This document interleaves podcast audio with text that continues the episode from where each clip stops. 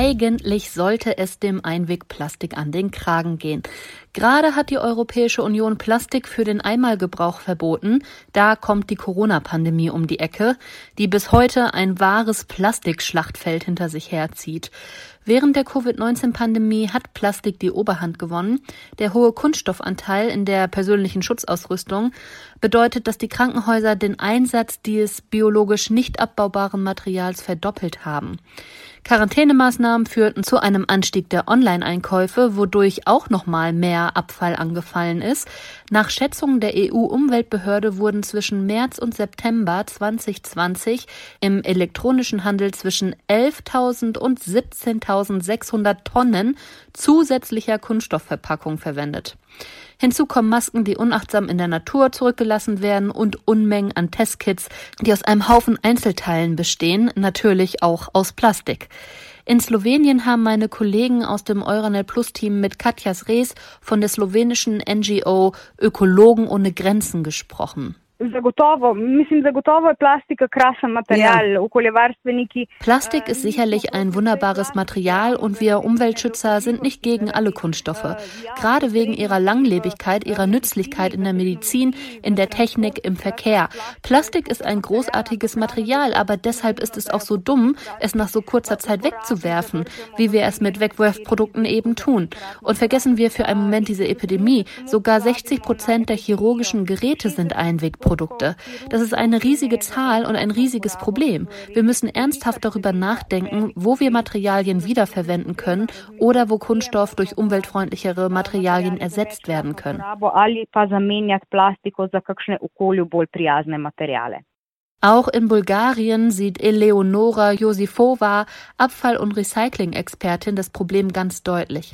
Очевиден е проблема. Ние вече, за съжаление, почнахме и да се спъваме в маски. В... Das Problem ist klar. Wir begegnen Masken auf der Straße. Die Produktion von Einwegmasken und Handschuhen hat sich aufgrund von Covid-19 weltweit verdoppelt. Allein in Europa wurden seit Beginn der Pandemie über 100.000 Tonnen produziert und ausgeliefert. Das entspricht etwa einer Maske pro Person am Tag. като горе-долу на човек се падат почти по една маска на ден. Die Herstellung, der Transport und die Abfallbehandlung einer einzigen Tonne Einweggesichtsmasken verursacht laut der EU-Umweltagentur Treibhausgasemissionen in Höhe von 33,5 Tonnen Kohlendioxid-Äquivalent.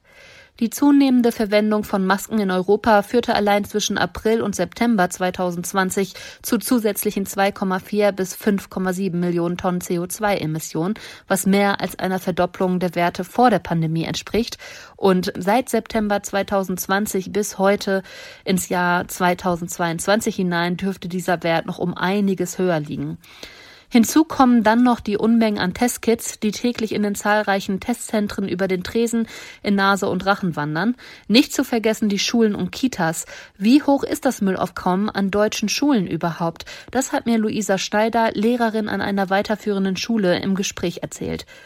Luisa, schön, dass du heute bei mir bist. Wie sieht denn das Müllaufkommen an den Schulen aus? Das Müllaufkommen an den Schulen durch die Pandemie ist wirklich enorm. Also je nach positiven Fällen ist es eigentlich so geregelt, dass man die Schüler montags, mittwochs und freitags testet. Das heißt, die werden alle in der ersten Stunde getestet. Dementsprechend entsteht dort halt auch ordentlich Müll und es ist so, dass die Verpackungen der Tests laut Biolehrern in irgendeiner Weise beschichtet sind, dass diese Papierschachteln nicht in den Papiermüll gehören, sondern auch sozusagen in den gelben Sack. Das heißt, man hat im Durchschnitt, weiß ich nicht, seine 23 Schüler. Dort werden vielleicht drei Viertel getestet Dementsprechend sammelt man dann den Müll und dann kommt das alles in einen gelben Sack. Und zum Beispiel an meiner Schule gibt es 27 Klassen. Da weiß man dann, was dort regulär an den drei Tagen an Müll aufkommt. Wenn es mehrere positive Fälle in der Klasse bzw. in einer Stufe gibt, dann äh, wird jeden Tag getestet. Also es ist momentan so, dass alle Klassenstufen äh, fünfmal die Woche getestet werden müssen was halt das Müllaufkommen erhöht. Und man hat ja, wie gesagt, diese beschichtete Papierverpackung. Dann hat man diese Verpackung, wo dieser Teststreifen drin ist. Dann hat man das Stäbchen für die Nase und noch das für die Flüssigkeit. Also es besteht halt auch nochmal aus vielen kleinen Plastikbereichen, äh, genau.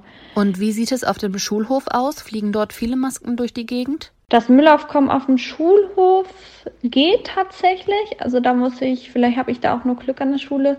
Vereinzelt sieht man dann wirklich äh, mal hier und da eine Maske, aber alles im Großen und Ganzen muss ich wirklich sagen, ist das jetzt nicht höher, wie wenn jemand keine Ahnung, eine Chipstüte fallen lässt oder so. Also da ist auf dem Schulhof bei mir jetzt nichts Verändertes. Ist dieses Müllaufkommen auch Thema unter den Lehrern? Ja, natürlich ist es auch Thema unter uns Lehrern gewesen, ehrlich gesagt, weil mittlerweile sind äh, wir alle müde und ja, wenn man das einmal eine Woche durchzieht, die Schüler da jeden Tag äh, zu testen, dann weiß man, wo, wovon man redet. Und äh, ja, sie haben es ehrlich gesagt da ein bisschen aufgegeben.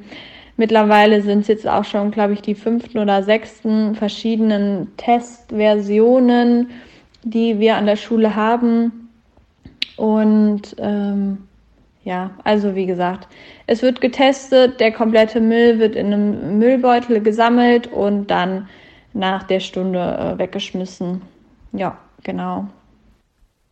Einem Bericht der Weltgesundheitsorganisation zufolge, der in diesem Monat veröffentlicht wurde, haben die zusätzlichen medizinischen Abfälle, die durch Covid-19 entstanden sind, die Abfallentsorgungssysteme im Gesundheitswesen weltweit überlastet, was die Gesundheit von Mensch und Umwelt bedroht und zeigt, dass die Abfallentsorgungspraktiken dringend verbessert werden müssen. Unser portugiesischer Mitgliedssender sprach mit Marcia Torres. Sie ist Regionaldirektorin des Common Use Service der Krankenhäuser und gibt zu, dass während der Pandemie die Mülltrennung auf der Strecke geblieben ist. Em termos de unidades de saúde, was die Einrichtung des Gesundheitswesens anbelangt, so ist der Bereich der Abfallsortierung und Behandlung bereits sehr effizient. Natürlich müssen wir nach der Pandemie die Arbeit in diesem Bereich wieder aufnehmen, insbesondere im Hinblick auf bewährte Verfahren zur Verringerung der Abfallproduktion. Dazu gehören auch Initiativen zur Sensibilisierung für die Mülltrennung, die bereits vor der Pandemie durchgeführt wurden, weshalb wir einige Ergebnisse erzielt haben, die mit denen anderer europäischer Länder vergleichbar sind, die in Bezug auf die Mülltrennung sehr effizient sind. Nach der Pandemie werden wir diese Sensibilisierungsmaßnahmen wieder aufnehmen müssen und es gibt bereits einen Plan, dies nach Berufsgruppen zu organisieren. Während der Pandemiezeit haben die Angehörigen der Gesundheitsberufe trotz der zuvor eingeführten guten Praktiken ihre Abfälle nicht mehr so konsequent getrennt. Für die Zukunft erwarten wir eine reibungslose Wiederaufnahme der Sensibilisierungsinitiativen, wodurch das Ziel, nämlich eine geringere Produktion und eine effizientere Abfall Abfallsortierung leicht erreicht werden dürfte.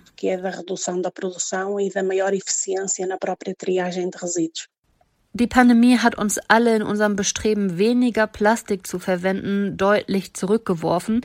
Und zugegebenermaßen hatten wir da ja vorher schon einen schweren Stand.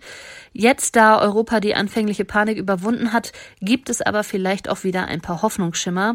Eine wachsende Zahl von Unternehmen, neue Start-ups suchen nach nachhaltigeren Lösungen, so wie das Gesundheitswesen selbst auch. Wie immer bleibt uns dann jetzt erstmal nur eins und das ist, jeder Einzelne kann schauen, wo er Plastik vermeiden kann, ob er Einwegplastik kaufen muss oder ob es nicht manchmal doch ganz ohne geht.